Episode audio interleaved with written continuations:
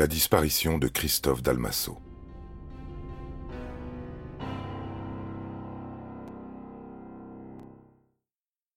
Ses petits amis confirment la violence de Borba.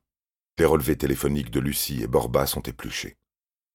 Le jour de la disparition de Christophe Dalmasso, le mobile d'Edno Borba da Silva se trouvait à Château-Beaulieu à 10h33, 11h33, 13h33. Ensuite, son téléphone est éteint. À 15h17, il borne de nouveau au château Beaulieu. Entre 16h26 et 17h52, il se trouve à proximité de l'hôpital Saint-Roch. Le soir, il est à Nice à 20h09.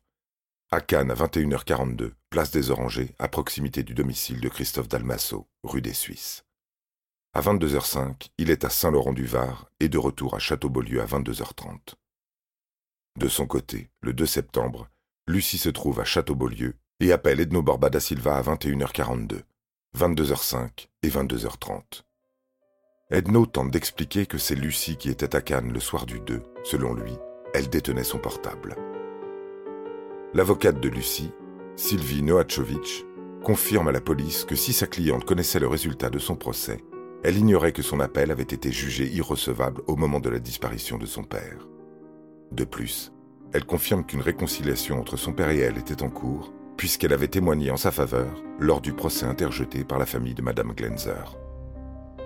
Borba a toujours dit à Lucie que son père se cachait au Brésil suite à de mauvaises affaires, qu'il ne reviendrait pas de sitôt et qu'elle ne devrait pas compter sur lui puisqu'il avait une nouvelle famille à nourrir.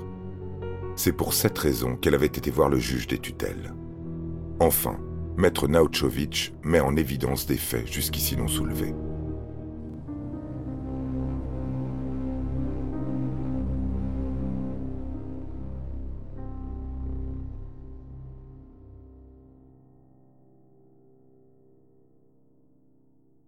Laurent Dalmasso, le frère couché sur le testament non mis à exécution, est devenu actionnaire à 50% de toutes les sociétés de Christophe seulement un mois après sa disparition.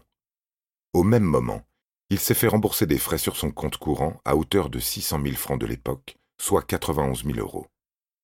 Dernière chose, Lucien, le père de Christophe, avait procuration sur tous ses comptes et les a entièrement vidés. Cette piste ne semble pas avoir été suivie par les policiers qui se concentrent sur Borba. Sa version a beaucoup évolué au fil des interrogatoires, et tout doit être vérifié.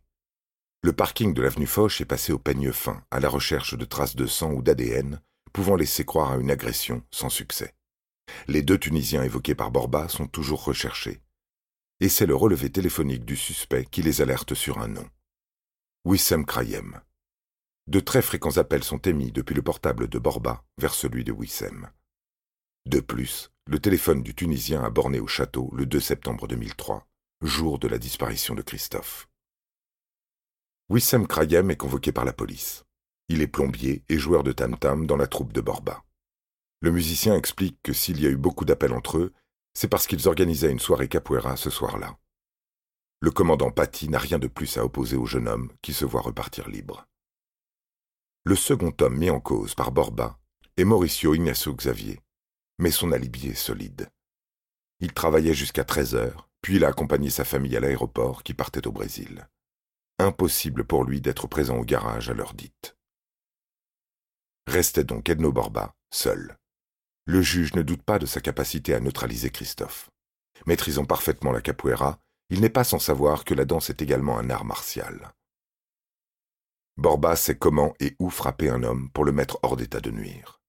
Ses relevés prouvent qu'il est au château jusqu'à 11h33. Ensuite, son téléphone disparaît des radars jusqu'à 13h30. Ce laps de temps est justement le moment supposé de la disparition de Christophe. Son téléphone borne à nouveau à 18h38 au château de Beaulieu, alors qu'il prétend avoir dansé dans les rues du Vieux-Nice. Personne ne pourra le confirmer. Plus ennuyeux encore pour lui, un témoin a signalé à la police que Borba avait une blessure au niveau de l'arcade sourcilière vers le 10-12 septembre 2003. Il portait un pansement parce qu'il s'était battu avec des touristes. Là encore, la chose est invérifiable 18 mois après les faits. Faux, argue Borba, puisqu'il s'est fait soigner à l'hôpital Saint-Roch, à deux pas du château Beaulieu. Si cela prouve qu'il était blessé, cela ne dit rien de qui a raison. Les policiers qui pensent que Christophe s'est défendu, ou Borba qui accuse les touristes. L'hôpital n'a pas de trace du passage de Borba. René Dalmasso fait du forcing à l'hôpital et obtient finalement quelques informations. Un dénommé Borda, au lieu de Borba, s'est bien présenté ce jour-là. On lui a fait trois points de suture à l'arcade sourcilière gauche à 16h47. Il n'était pas seul. Une certaine Lucie Dalmasso l'accompagnait. C'est elle qui a réglé la consultation. Pour la police, cela prouve l'implication de Lucie dans l'affaire. Même conclusion pour René, qui informe alors les enquêteurs de l'existence d'un terrain appartenant au grand-père maternel de la jeune femme. Il est situé sur les hauteurs de Cannes au 1665, chemin des collines, au Canet. Selon René, c'est l'endroit idéal pour dissimuler un corps. Allez-y en voiture, vous ne serez jamais dérangé. Il s'avère que l'un des pins présents sur la propriété correspond au même ADN végétal que l'aiguille retrouvée dans le pied droit de Christophe. Enfin, des ossements d'animaux ont été retrouvés en même temps que ceux de la victime, et d'autres ossements de ces mêmes animaux étaient également présents sur le terrain. En revanche, il n'a pas été possible au laboratoire de confirmer qu'ils avaient un lien entre eux.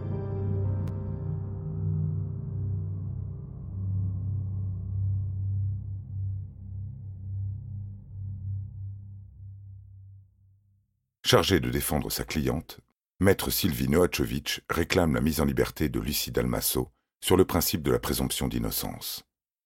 Il n'y a aucune preuve directe de sa culpabilité. Les seuls éléments contre elle sont les déclarations de Borba. Borba, qui est considéré par les experts psychiatres chargés de l'examiner comme doté d'une intelligence supérieure à la moyenne, mégalomane, manipulateur et extrêmement pervers. Elisabeth Kirstein est mise en examen le 27 juillet 2006 pour complicité d'enlèvement suivi de mort. Les autorités lui reprochent d'avoir des contacts téléphoniques avec Borba et Mauricio et demander à des contacts, pendant que sa fille était en prison, de dire que Christophe se trouvait au Brésil. Après plusieurs réponses négatives, le 16 octobre 2006, la Banque de France contredit la version de Lucie Dalmasso en indiquant qu'elle est interdite bancaire jusqu'au 11 mars 2007. Le 10 juillet 2007, le juge d'instruction rend une ordonnance de non-lieu partiel et de mise en accusation d'Edno Borba da Silva, Lucie Dalmasso, Mauricio Ignacio Xavier, Luis Imbrosiano devant la cour d'assises. Par arrêt du 30 octobre 2007, la Chambre d'instruction infirme l'ordonnance, dit ne pas avoir lieu à poursuivre Lucie Dalmasso et Elisabeth Kirstein, prononce un non-lieu partiel au profit de Mauricio Ignacio Xavier. Seules trois personnes sont donc envoyées devant la justice. Louis Imbrosiano, Mauricio Ignacio Xavier et Edno Borba da Silva. Une décision que ne comprennent pas René Dalmasso ni les avocats d'Edno Borba da Silva, maître Silvano, Di Pinto et Soucy.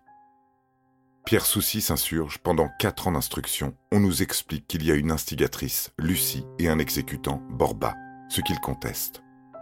Et aujourd'hui, seule la culpabilité de Borba est retenue. Le procureur général de la Cour d'appel d'Aix-en-Provence s'est pourvu en cassation pour le non-lieu prononcé au bénéfice de Lucie Dalmasso. La Chambre criminelle l'a rejeté le 17 juin 2008.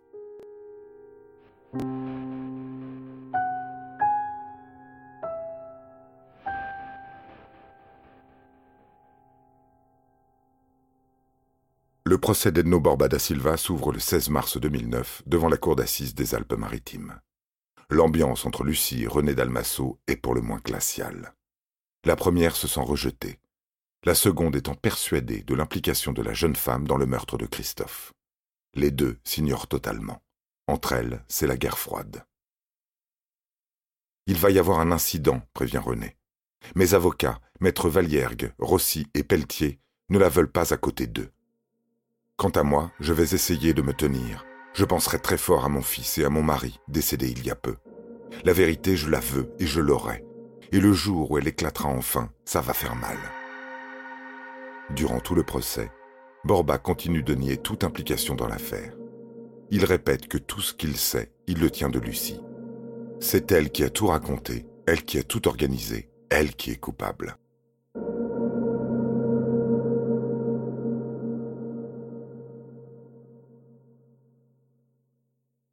L'interprète en langue portugaise précise avoir remarqué certaines expressions et des mots non habituels dans le langage exprimé par Edno Borba da Silva pendant toute la procédure, et se réfère aux nombreuses fautes de syntaxe et d'orthographe, s'agissant selon elle de fautes communément commises par un francophone qui ne domine pas bien les verbes portugais. les textes reçus par Lucie Dalmasso apparaissent d'une grande pauvreté, mal construits et emplis de fautes d'orthographe. Ces fautes sont toutefois différentes de celles relevées dans les notes manuscrites d'Edno Borba da Silva et peuvent résulter de l'intervention d'un correcteur automatique d'orthographe.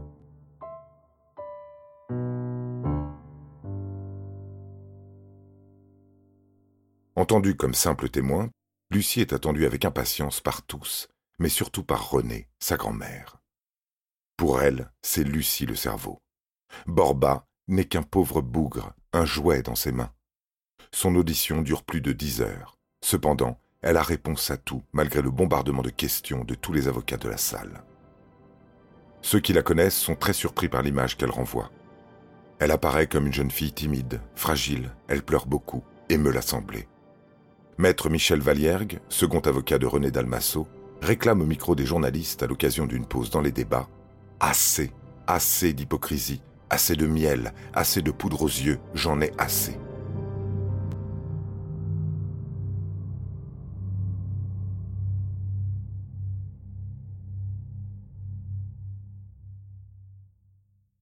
À la barre, Wissem Krayem arrive comme témoin. Borba l'a montré du doigt et désigné comme étant celui qui a incendié le véhicule de Christophe. Wissem Krayem s'est présenté à l'audience avec son avocat. Il est fuyant, il répond à côté, ne se souvient de rien. Il est incapable d'apporter des précisions aux questions. Autant d'éléments qui troublent l'assistance. Lorsque vient le moment d'entendre le directeur d'enquête, les avocats de Borba lui font bien comprendre que le dossier est vide et que rien ne justifie la mise en accusation de leur client. Maître Philippe Soucy pose une question simple. Pouvez-vous me dire pourquoi mon client aurait tué M. Dalmasso? Réponse du juge d'instruction. Non. Dans ce cas, pouvez-vous me dire où il a été tué? Non, je ne le peux pas. Bon, à quelle heure a-t-il été tué? Non. Comment alors? Comment M. Dalmasso a-t-il été tué? Non, je ne le peux pas non plus. Mais donc, de quoi mon client est-il accusé? Le juge d'instruction est visiblement mal à l'aise et s'explique. Votre client est sans doute partie prenante dans l'affaire. Mais l'avocat de la défense ne peut se contenter de sans doute et de probablement. On parle de la liberté d'un homme. On ne condamne pas un homme sur des présomptions dans le pays des libertés. La présidente du tribunal, après cinq jours de débat, semble penser de même. Elle suspend le procès, prononce la disjonction de l'accusation concernant Edno Borba da Silva, de celle relative à Mauricio Ignacio Xavier et Louis Imbrosciano, et demande des fouilles supplémentaires sur le terrain du grand-père de Lucie. L'avocat général Michel Darras réclame l'ouverture d'une nouvelle information judiciaire. L'enquête est reprise depuis le début. Tous ceux ayant bénéficié d'un non-lieu auparavant sont de nouveau mis en examen, y compris Elisabeth et Lucie Dalmasso. Louis Imbrosciano et Mauricio Ignacio Xavier sont reconnus coupables de recel et contrefaçon. Loulou prend un an avec sursis Mauricio prend 18 mois ferme. Edno Borba da Silva est envoyé aux assises pour meurtre.